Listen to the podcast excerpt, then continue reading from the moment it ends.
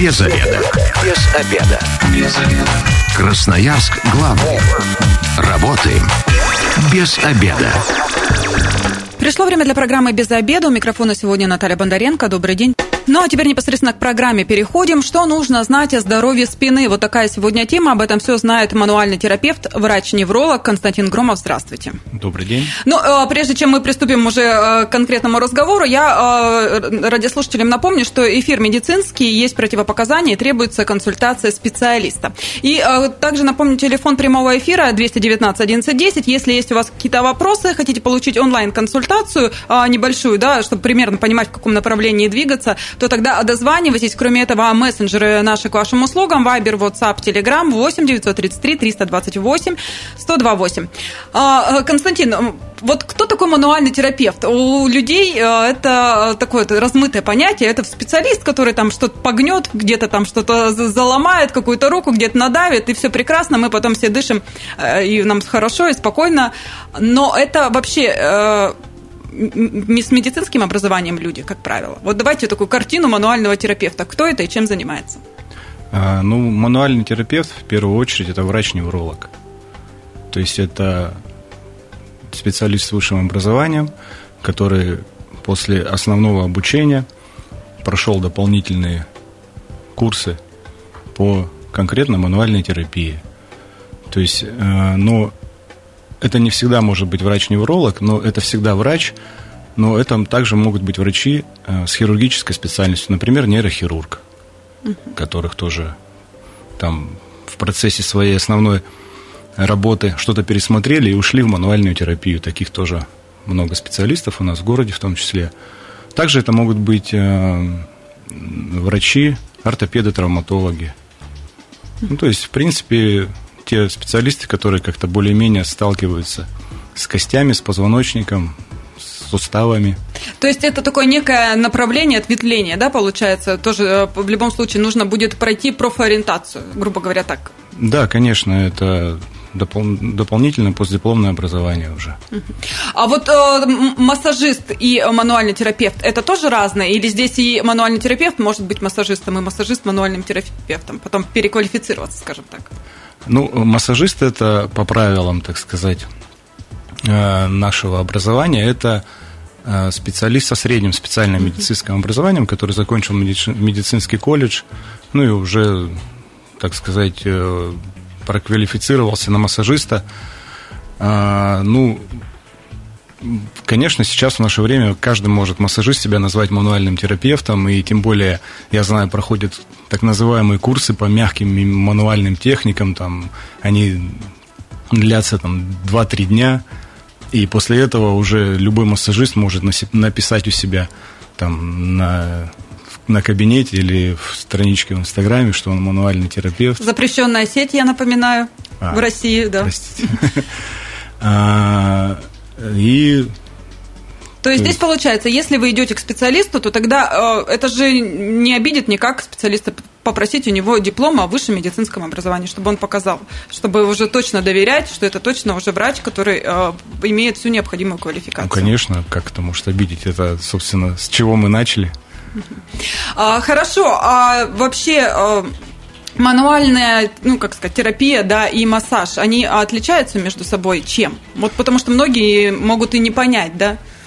Да, мануальная терапия и массаж, они, конечно, отличаются. То есть это, ну, по сути, это два главных э, себя дополняющих момента. То есть в руках специалиста, врача.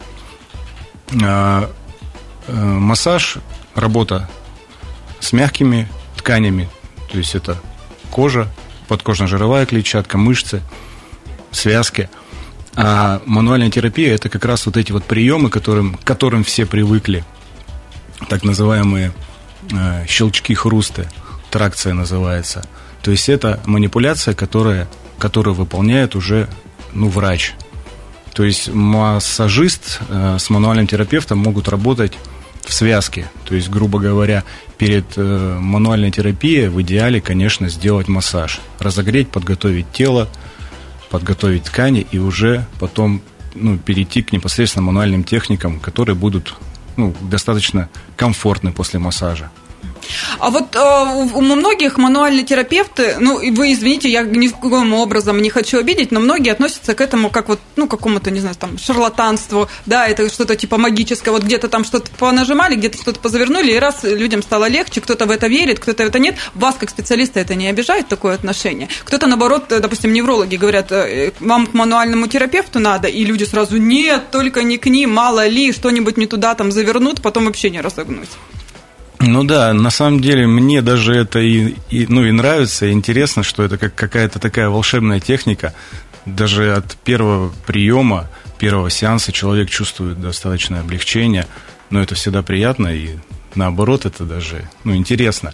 А что касается э, ну, того, кто это боится, возможно, это был какой-то неудачный опыт у человека ранее, либо опыт подруги, друга, который, возможно, даже попал не а к может, тому специалист, специалисту, да. да. То есть, может быть, это был шарлатан, угу. не побоюсь этого слова.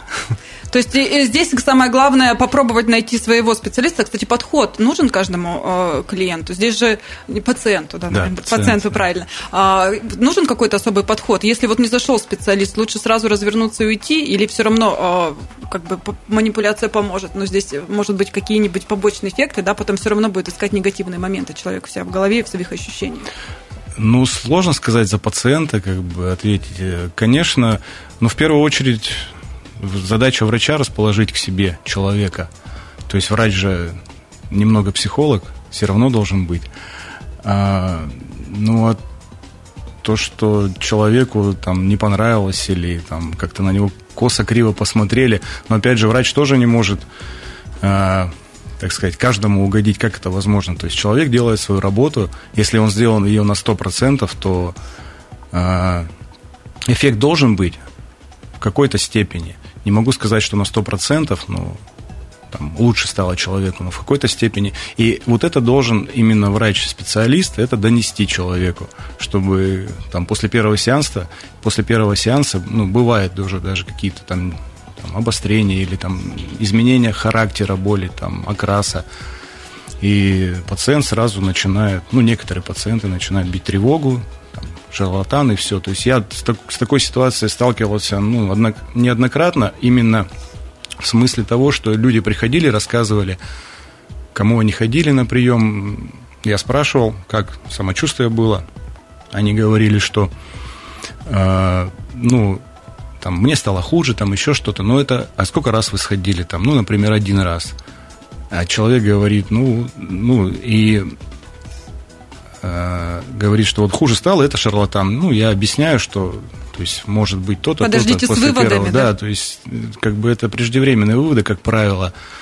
Ну, и объясняю, что то есть, первый раз, он один раз, единственный раз в жизни, там, человек побывал у мануального терапевта, и, например, негативный опыт, связанный с, там, на следующий день у него возникли там определенные ощущения. Дополнительные или другие, сразу, не надо сразу бить тревогу. То есть надо подождать, возможно, еще придется сходить, либо обязательно связаться с этим специалистом, у которого были, чтобы он все объяснил. Вот вы говорите а, первый сеанс, а вот э, тоже очень много споров по этому поводу. Я неоднократно слышала. Один а, мануальный терапевт э, говорит, у меня один сеанс, и сразу там, ну, допустим, ценник у него повыше. Да, кто-то говорит, одного сеанса мало, то есть и на несколько растягивает. Кто прав в этой ситуации? Кто виноват? Кого, ну, многие говорят, даже потом а, сами пациенты, да, рассказывают, да, ну, мне за один сеанс помогли, нафиг, э, ой, извините меня за мои слова, говорить, ходить еще несколько раз, да, платить деньги, когда мне вот за один раз все сделали.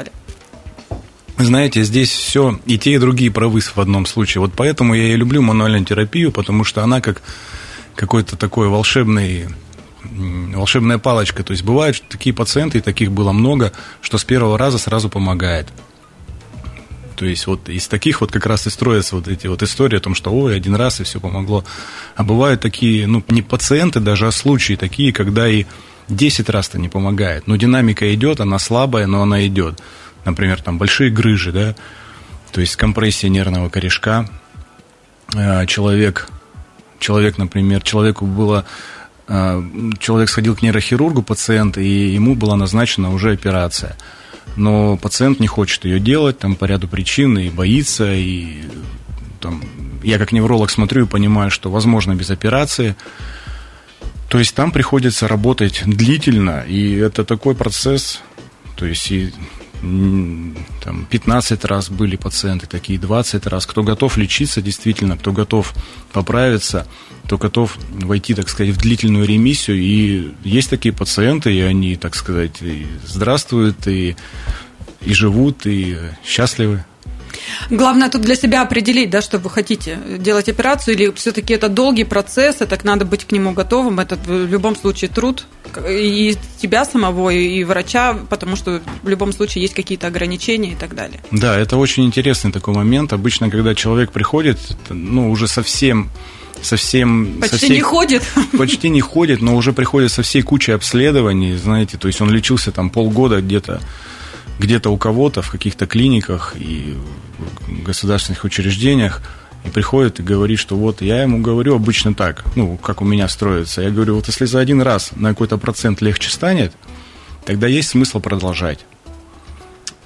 Ну, плане того, что если я не помогу там один-два раза, ну край, да, то есть какой-то процент, то тогда уже, ну, Смысл будем искать более там или менее альтернативные, радикальные. радикальные методы, да, лечения, там, возможно, даже операция и, ну, разные случаи бывают, и доходило до такого, ну, я напоминаю, телефон прямого эфира 219 11 10. Радиослушатели можете дозвониться, задавать свои вопросы. Кроме того, мессенджеры к вашим услугам 8 933 328 128. Можно голосовые сообщения отправлять на, э, на все ответим в прямом эфире.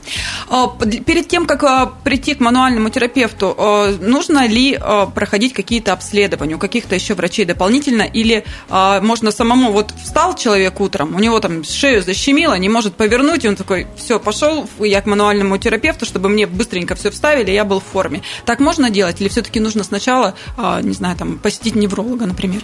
Ну, так как я сказал выше, что мануальный терапевт – это невролог, как правило, да, должен быть, по крайней мере, то достаточно просто прийти на прием и уже врач-специалист, невролог, мануальный терапевт определить, нужны ли дополнительные методы обследования или достаточно э, осмотра, пальпации, которые ну, немало важна в нашем деле. То есть то, что специалист чувствует, чувствует руками. То есть здесь еще э, важно, если вы э, как раз попадете к мануальному терапевту, который еще невролог, у вас сразу на месте будет такая первая консультация и сразу направят, как что нужно делать. Ну, да, конечно. Ну, как правило, это, ну, для меня это основной вариант. Мануальный терапевт-невролог. Радиослушателю ответим 219 11 10. Здравствуйте, вы в эфире, представьтесь. А, здравствуйте, меня зовут Артем. Mm-hmm. Знаете, такой вопрос про массажистов больше, чем про мануальщиков. Вы сказали, что массажист – это человек обязательно в среднем специальном образовании. Я вот хотел уточнить. Есть множество курсов да, по повышению квалификации. Так и там в центре занятости переквалифицируют там, других работников на массажистов. Э, являются ли такие массажисты, кто отучился, ну, как честно, и может ли он называться массажистом, и является он действительно таким, имея на руках корочки, но не имея специального медицинского образования? Вот такой вопрос. Это про доверие самой профессии, так скажем. Спасибо. Спасибо, Артем. Ага, да. Спасибо за вопрос. А, интересно, конечно, это такая грань а, философская, я бы так сказал, с одной стороны. Вообще номенклатурно, как положено, скажем так, а, массажист должен быть со средним специальным медицинским образованием. Сейчас, конечно, в наше время быстро прогрессирующих профессий, курсов и обучений, конечно, такое тоже, скорее всего, возможно. И такие люди есть, и я то, что с ними сталкивался, но слышал про них. То есть здесь, да, вот как раз именно вопрос доверия, насколько вы можете доверять, увидев человека. И вообще бывают же люди, которые например, там жили там 30-40 лет и поняли, что они, что у них талант, что они могут что-то делать руками, там, не знаю, мебель делать, там, еще что-то, в том числе чувствовать тело человеческое. То есть почему нет? Вот он нашел себя, нашел курсы, пошел, прошел их и стал людям помогать. Для меня здесь самое главное, чтобы не было хуже. Не навреди для драгоценной жизни. И если такой специалист помогает, ну почему нет? Я не против. У нас в мессенджерах вопрос пришел. После снимка диагностировали перекос таза. Сейчас стало тяжело ходить. Поможет ли мануальщик? Ну, как правило, это основные моменты, с которыми мы сталкиваемся. В каком возрасте можно, кстати, откорректировать, например, перекос таза? Тут лучше ну, детям обращаться, когда еще ребенок маленький, или же взрослым тоже можно помочь? Конечно, обращение к мануальному терапевту может быть от трех месяцев и, и старше. Конечно, чем старше мы становимся, там, в возрасте 70 лет, 80, такие тоже люди приходят, э, к ним ну, особый подход, естественно. Какая-то по поводу какой-то коррекции таза, наверное, здесь уже очень сложно говорить. Могут помочь мягкие техники, массажи, релизы и так далее. То есть не совсем уже мануальная терапия. Фактически, ну, фактически в любом, конечно. То есть что-то можно сделать. Главное прийти э, на консультацию к правильному квалифицированному специалисту, да, а там уже разобраться. Ну да, так точно. Мы сейчас э, ненадолго прервемся, у нас небольшая рекламная информация, затем продолжим наш разговор. Без обеда. Возвращаемся в студию программы «Без обеда». Напоминаю, что сегодня у микрофона Наталья Бондаренко. Вместе со мной мануальный терапевт, врач-невролог Константин Громов. Еще раз здравствуйте. Добрый день. И мы обсуждаем, что нужно знать о здоровье спины. А, я напоминаю, телефон прямого эфира 219 11 10. Если есть вопросы, дозванивайтесь. И, кроме того, мессенджеры к вашим услугам, Вайбер, WhatsApp, Telegram 8 933 328 128. Вопросы а, в прямом эфире озвучим, и, собственно говоря, Константин на них постарается ответить. Мы закончили а, на детях, да, что от трех месяцев, получается, а, можно работать с детьми. Здесь тоже нужно направление от какого-то врача, или это для профилактики, ну, как бы можно сказать, обязательно при, при, при, принести ребенка? С ребенком можно работать не только с трех месяцев, но и раньше. Просто если особо ничего не беспокоит, осмотр примерно в три месяца – а, ну, такие дети попадают либо от педиатров, либо тоже там родители, которые когда-либо посещали мануального терапевта, уже знают, в чем смысл. Сами приходят, звонят и сами приходят, не обязательно. Ну, а, а вообще а, вот у детей наиболее распространена, э, насколько, ну, вот мне кажется, это всегда какие-то шейные, да, травмы, получается, при рождении полученные. Ну, при рождении, да. Как правило, это какие-то проблемы с шеей. Как быстро удается поправить? И если это не сделать вот в младенчестве, какие это могут быть последствия? Бывает, что и с одного раза, конечно, все. Там ткани мягкие, все очень быстро поддается коррекции. А если, ну, знаете, приходят пациенты там в 6 лет, там, в 5 лет, в 4 года, там смотришь шею, там есть некоторые проблемы – и опять же, здесь остается только гадать, вот если бы пришли там в три месяца, там, не знаю, в год, возможно, бы было бы легче. Ну, основные жалобы это, конечно, головные боли, основные жалобы, которые распространены уже у ребенка, который может выразить свою симптоматику. Ну, там по нисходящей, там боли в шее, в, самом, в самой спине – но ну, правильно говорят, отделе. что нужно как можно раньше до школы поправить, чтобы потом в школе, когда нагрузка пойдет, когда сидеть за партой и ранец и так далее, чтобы потом дальше не усугубилось это все. Это тоже дискутивный вопрос.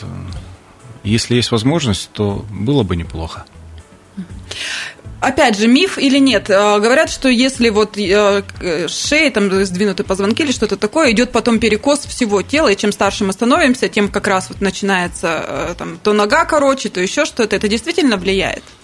Есть такая теория, э, теория первого позвонка Атланта.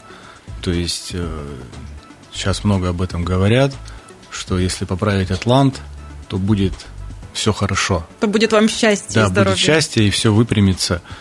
Ну, это, скорее всего, Миф? не так однозначно, я бы так выразился. Не так однозначно. То есть специалист, мануальный терапевт работает со всем позвоночником. То есть нельзя выделить какую-то конкретную зону. То есть если человек приходит там с проблемами в шее, то работа с поясничным отделом э, все равно ведется, потому что эти два взаимопереплетающихся отдела имеют Э, физиологический изгиб лордоз между собой, делят нагрузку, и, естественно, нужно работать со всем позвоночником. То есть методика такая.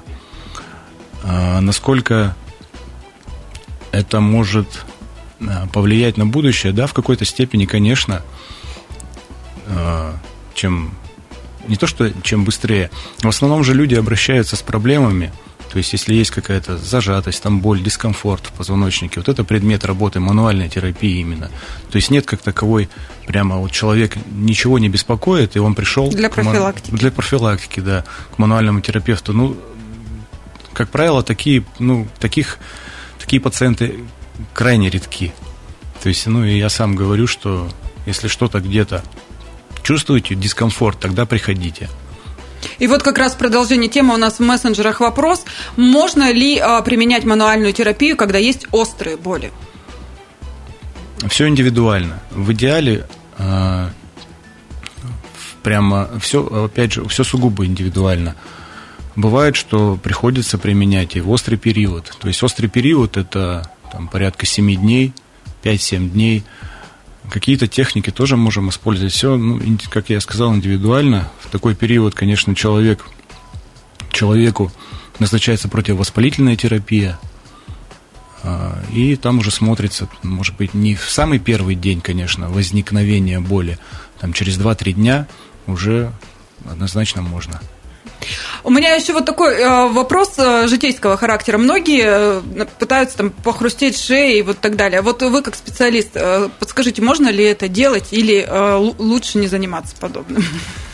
А, эффект самовправления, так называемое. А, знаете, человек, когда так делает, он ощущает, что ему это охота сделать. То есть, конечно, формируется уже определенный стереотип действий. То есть он утром проснулся, пошевелил шею, она хрустнула, ему стало легче. Вот вы спросите даже. То есть они говорят обычно, что да, да, стало легче. А, на, на такие действия я не вижу никаких противопоказаний, скажем так. То есть, если человеку охота, пусть, пожалуйста, хрустит, из-за этого никакие диски не стираются. Просто это говорят, если пальцами физи... щелкаешь, суставы там что-нибудь потом да, будут болеть. Это физически невозможно. Ну, что такое? Просто мы опять ну, подошли к вопросу того, что такое хрусты. То есть это хрустят не кости, там, не, не диски межпозвонковые, это связки. Связки хрустят, да. То есть в этом ничего такого У кого-то громкий нет? звук, у кого-то более глухой звук, у кого-то там слегка заметный, в зависимости от комплекции тела, там что-то это приглушает. Ничего в этом страшного нет, и не будут больших там шишек на пальцах, как нам всем об этом говорили в детстве. Еще есть такого домашняя терапия, да, проснулся там, или там, допустим, спину что-то там зажало или так далее, и там своему близкому родственнику, там, жене, мужу, говоришь, прозамни мне там что-нибудь, э, кто-то начинает какие-нибудь э, греть там чем-нибудь, натирать различными мазями и так далее. Это делать можно или здесь лучше тоже к специалисту идти, самолечением ни в коем случае не заниматься? А, но опять же, здесь вот все идет по наитию. Человек как это чувствует. То есть, если он чувствует, что надо, там, натереть, разогреть. А может, другой там криворукий навредить там можно? Может такое быть. Конечно, ну вот опять вопрос э, острого периода. В острый период э, греть ну, категорически нельзя. Острый период. То есть именно вот в период получения травмы. То есть для этого должно пройти несколько дней. Конечно, то есть э, у всех возникают какие-то боли в спине. То есть на протяжении всей жизни у каждого человека что-то где-то болело. То есть и не всегда же нужно бежать к специалисту. Ну, зачем это надо делать? То есть, как правило, опять же, ну, все зависит от характера человека, конечно. Кто-то более мнительный и сразу побежит. Ну, в этом тоже ничего плохого нет. Кто-то не сразу побежит. Тоже, по сути, ничего плохого нет. То есть, неспецифические боли, как правило, ну, как правило, могут пройти самостоятельно, может быть, там через 2-3 недели, а у кого-то через месяц. У кого больше терпения, тот и ждет, кто-то больше отвлекается на работу, тот не ходит специалистом. Потом, конечно, это, естественно, может привести к каким-то более серьезным проблемам, но это уже второй вопрос. Из мессенджеров опять у нас вопросы. Мануальный терапевт сам себе помочь может? Ну, вот это явление самовправления, ну, в чем-то, конечно, да, как и любой человек сам себе может помочь самовправлением или дополнительно можно применить определенные э, упражнения, растяжку, разминание, физкультура, ЛФК по утрам. То есть э, рекомендуйте. Вот. И еще у нас Евгений спрашивает, почему после бани болит спина? это невозможно так ответить однозначно, потому что э, боли в спине могут быть не только от позвоночника, но и от других органов. То есть все, что Тут... ниже диафрагмы, все, что хочешь, может давать Тут, Евгений, лучше э, к специалисту обратиться, да, пройти какое-то обследование. И ну, уже... конечно, то есть как я так могу сказать, не видя Евгения, кстати, человек, когда приходит, вот вы уже сказали, да, первый осмотр, э, получается, вы там посмотрели, прощупали и уже понимаете, да, примерно, где у него могут быть какие проблемы, и с ними работаете. То есть, если Евгений, допустим, придет, вы сразу поймете, что у него там вообще дело не в спине. Может такое, да, быть? Ну, конечно, да. То есть, э, и в этом помогает очень сильно медицинское образование. Uh-huh. Ну, а вообще еще интересно, ну, даже в старой литературе писалось, в старых учебниках по неврологии, когда пациент только идет на прием к врачу, ну, то есть по коридору условно там, или раньше рекомендовали, ну, раньше были большие кабинеты, и там стол стоял где-нибудь далеко от двери. Пока человек идет от двери до доктора, доктор уже может поставить диагноз. Как он идет, какая походка. То есть Евгений, если будет идти там хромая на одну ногу или там слегка перекосившись, уже можно понять примерно, где у него проблема. А вот э, как относитесь к тому, что сейчас у нас многие диагнозы доставят сами себе по интернету? Потом приходят, у вас есть такие пациенты, которые говорят, вот я вот прочитал, здесь болит, значит, у меня вот это, посмотрите мне вот именно здесь. А, ну, время такое сейчас. Я к этому спокойно отношусь и провожу профилактические беседы Переубедить с пациентами. легко потом? Что ну, это конечно, все не так, как вы самое думаете? Самое главное, то есть э, достаточно значимые доводы привести человеку. Ну, э, от этого же никак не отгородиться. То есть человек что, пошел, посмотрел в интернете, что легко и просто делается. Ну, слава богу, что они потом приходят, они лечатся дальше. Дальше по интернету не лечится. А, еще э, очень тоже важный, важный вопрос. В последнее время я очень часто слышу от родителей, что а, ребенок быстро растет и мышцы не успевают за ним, и отсюда очень много проблем возникает. Что с этим делать? Э, тоже мануальный терапевт может помочь в этом вопросе? А, ну, это нормальная нормальный вопрос, нормальная причина. А, опять же, здесь ну, вопрос именно к родителям, оградить их детей по возможности от каких-то травм, падений, ударов во время активного роста. Мне кажется, это нереально. Это нереально, я понимаю. По крайней мере, подобрать э, хорошую физкультуру или спорт в этот период – которые там, может быть, менее травматичны, но более там, мышцы укрепляющие, чтобы мышцы работали, укреплялись.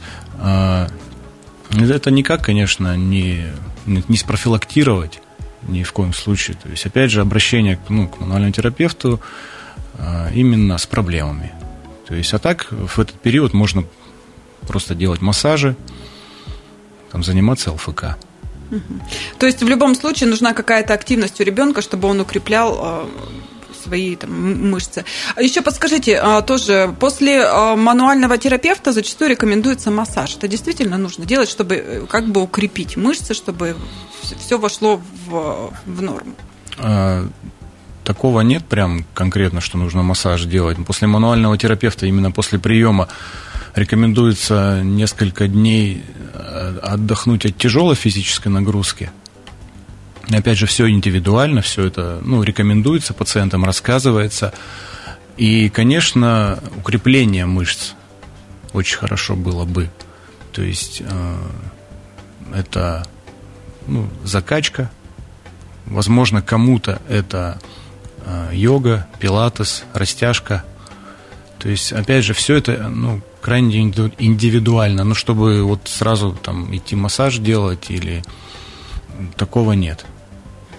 Ну, время программы у нас к концу подходит. А вот для тех, у кого а, болит спина, да, вот какие-то советы такие, что нужно сделать в первую очередь, чтобы а, облегчить боль, да, а затем уже решать этот вопрос. Она же тоже не может просто так болеть. Ну, все, все это достаточно банально и просто. Это ЛФК, физкультура, то есть система должна двигаться. То есть в застойной системе возникают проблемы, когда мы много сидим или лежим, или стоим. Все это вызывает определенный застой в определенных органах и тканях. А, обязательно нужно движение. Движение – это жизнь. Все, это самое основное. Там, любой спорт для себя подобрать, фактически я считаю, что можно любым спортом заниматься. Самое главное, самое главное правильно это делать. Ходить по лесу даже элементарно да, гулять в выходные. Да, прекрасно. Хорошо, а если вот э, сами, ну, не получается, нет времени, ну и любые другие отговорки, к мануальному терапевту когда идти? Вот, э, ну, прям уже когда понимаешь, что вот все это точно ваш пациент. В каких случаях обращаться? Ну, первый звоночек – это, конечно, боль. Боль – это основной защитный механизм тела, что нужно уже что-то делать.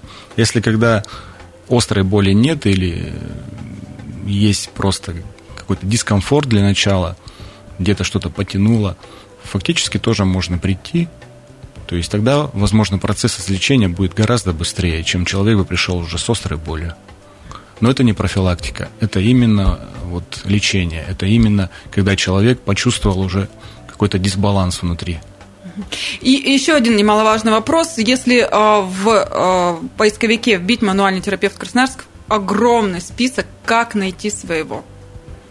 На что обратить внимание в первую очередь? Ну, то, что должно быть медицинское образование высшее, да, мы уже определили, а вообще просто по фотографии смотреть или, как, или позвонить, поговорить, как с тобой человек пообщается, как вот э, отзывы читать? Ну, это сложно сказать. Конечно, либо по отзывам, либо, может быть, фотография понравилась. То есть здесь только на, лич, на личное ощущение. Может быть, голос кому-то. В общем, а, попробуйте все-таки начать э, с рекомендаций, да, если вам порекомендовали врача, посетить его. Ну, конечно, да. Как друзья. правило, все приходят по рекомендации. То есть был друг, муж, жена и так далее. Спасибо большое. Я сегодня говорю о мануальному терапевту, врачу-неврологу Константину Громову. А, радиослушателям всем желаю здоровья. Спасибо, что задавали нам а, ваш вопрос. Программа, она через пару часов появится на нашем сайте 128.fm. Эм. Если что-то прослушали, обязательно переслушайте. С вами была Наталья Бондаренко. А, если вы, как и мы, провели этот обеденный перерыв без обеда, не забывайте без обеда, зато в курсе. Без обеда.